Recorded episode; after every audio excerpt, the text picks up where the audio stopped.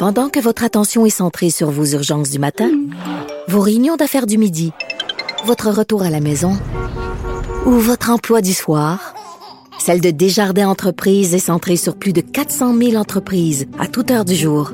Grâce à notre connaissance des secteurs d'activité et à notre accompagnement spécialisé, nous aidons les entrepreneurs à relever chaque défi pour qu'ils puissent rester centrés sur ce qui compte, le développement de leur entreprise.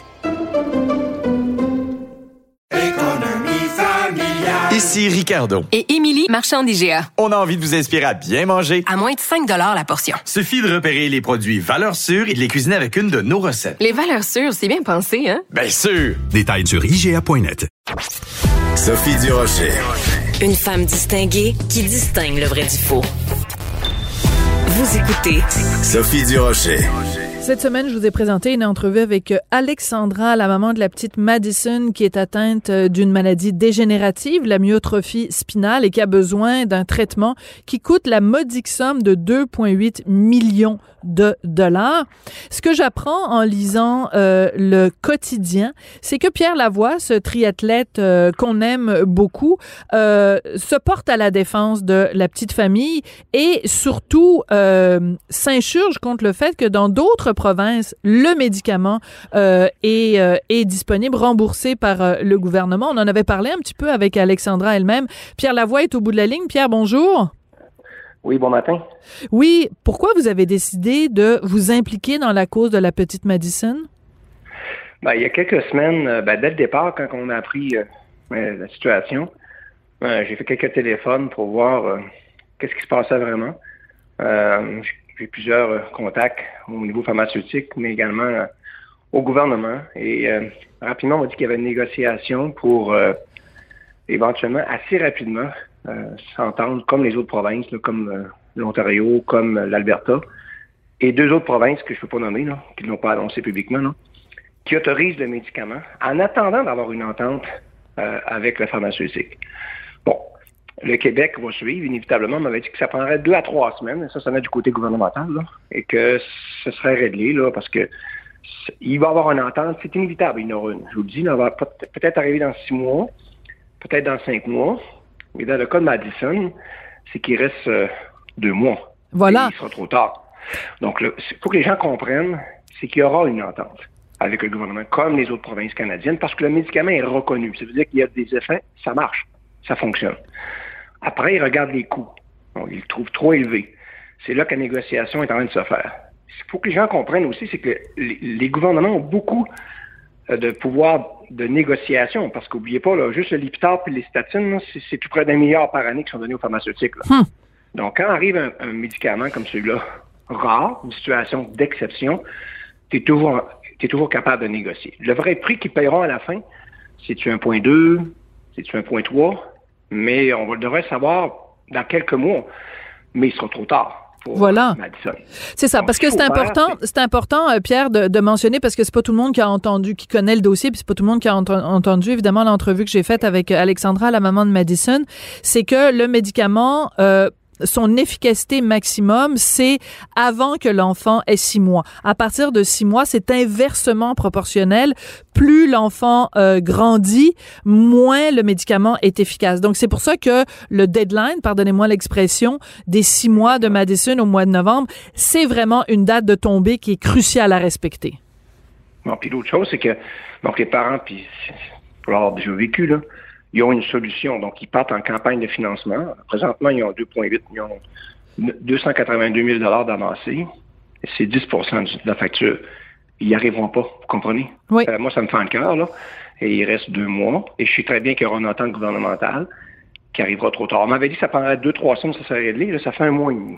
Donc, c'est là que je suis ressorti. Ça n'a pas d'allure. J'ai mis de la pression. J'ai appelé mes différents contacts. Mais non, il faut dénoncer pour que les gens sachent là, que il y a un gros, il y a un fort risque que, que le médicament soit pas donné dans le temps euh, prescrit. Et il y a un fort risque que les parents atteignent pas euh, non plus le montant. Voilà. Donc, euh, je trouve ça inacceptable. Ce matin, vous savez, les maladies rares, là, euh, les maladies orphelines au Québec, on est très touchés par, par les maladies rares. Il y a beaucoup de cas, là, on dit qu'il y a au- au-dessus de 1000 maladies orphelines. Nous, on travaille fort, là, on finance. D'ailleurs, ma fondation finance euh, des quinzaines, une quinzaine de projets par année là, dans les maladies orphelines. On fait avancer la recherche, on découvre les gènes, Par la suite, on commence à travailler sur certaines molécules. Tout à coup, on a un avancement. Et qu'est-ce qui va se produire? C'est que la pharmaceutique va nous approcher, parce que maintenant, ils s'intéressent à nous. Et ils vont finir, ils vont faire la dernière étape hein, pour faire accepter le médicament. Donc, c'est beaucoup de recherche, c'est beaucoup d'investissement. Et à la fin, bien entendu, ça a coûté 50 millions. Arriver que le résultat, à la fin, que le, médicament fonctionne, ils disent qu'il y a combien de cas au Canada? 10, ben 50 divisé par 10, ça coûte 5 millions par, par tête, là. Mais le pouvoir de négociation du gouvernement, c'est de leur dire on vous donne beaucoup d'argent pour les maladies qu'on peut prévenir par nos comportements, comme le lipitor, les statines. Ça nous coûte des milliards par mhm. année. On pourrait avoir un break. On pourrait avoir un break là, quand il arrive des cas d'exception. Les maladies orphelines, c'est des cas d'exception.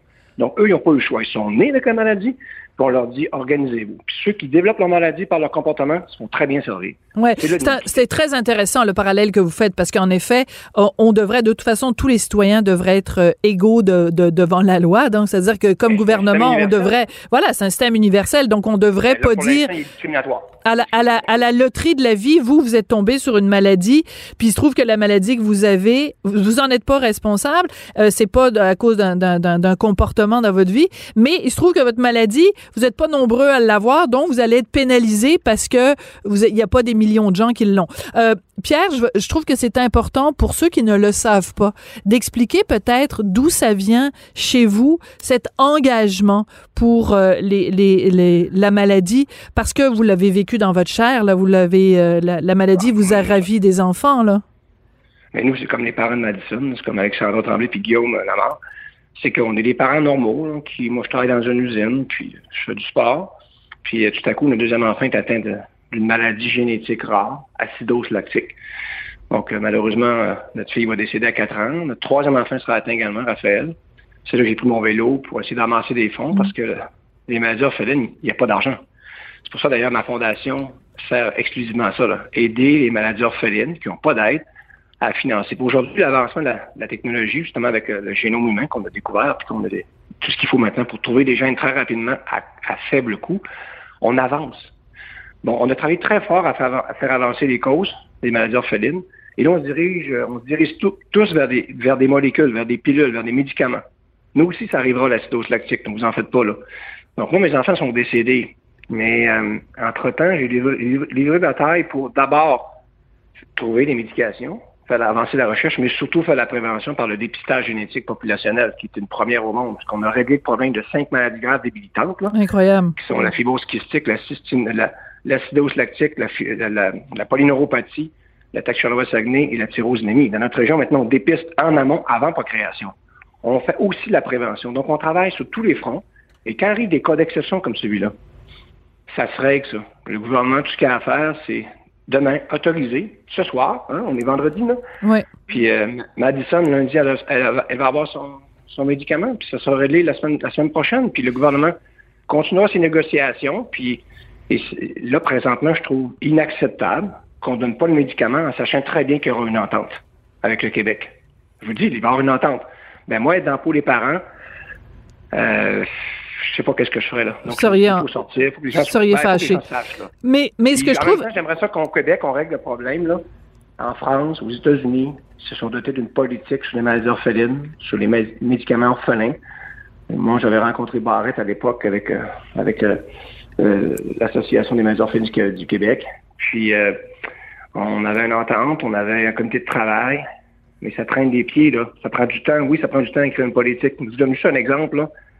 Quand on veut faire reconnaître un médicament, un des éléments, il faut qu'il y ait eu plein de candidats et des groupes témoins pour confirmer que le médicament fonctionne. Mais dans l'acidose lactique, là, j'ai 10 enfants qui sont malades. Hum. Jamais qu'ils vont reconnaître, parce qu'ils n'auront pas assez de cas, l'efficacité du médicament. Donc, aux États-Unis, ils, vont, ils font lever cette barrière-là. Comprenez? Donc, on, pourrait, on, pourrait faire la même chose au Québec. Et de toute façon, vous nous l'avez ben dit d'emblée, le médicament, il est reconnu. Euh, Santé Canada l'a reconnu, euh, le, enfin pas le médicament, mais le traitement, là, pour la petite euh, Madison. Et en Ontario, en Alberta et deux autres provinces qu'on peut pas nommer, il est aussi administré. Et, voilà. Le Québec aussi va l'accepter. Voilà. Mais, mais, là, il sera trop tard pour... Donc, donnez donc le médicament. Arrêtez de mettre de la pression sur ses parents. Là. Ils n'atteindront pas le chiffre. Même, je trouvais ça inacceptable qu'on laisse partir des parents en campagne, OK, pendant qu'on sait qu'on allait avoir une entente. Là.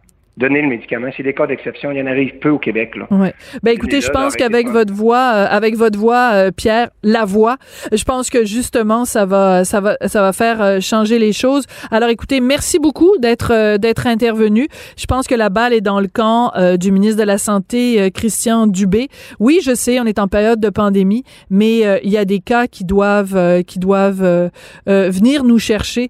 Et écoutez, la, la petite Madison, je suis en train de regarder sa photo là. On veut pas, on veut pas l'échapper. Il faut vraiment qu'on se mobilise. Merci beaucoup d'être intervenu, euh, Monsieur Lavoie. Ça m'a fait plaisir. Merci. Pierre Lavoie, le triathlète que vous connaissez bien, donc, euh, qui euh, prend la défense de Madison, dont il dit qu'elle est prise en otage par la bureaucratie au Québec. Ça prend des voix fortes comme ça pour faire bouger les choses.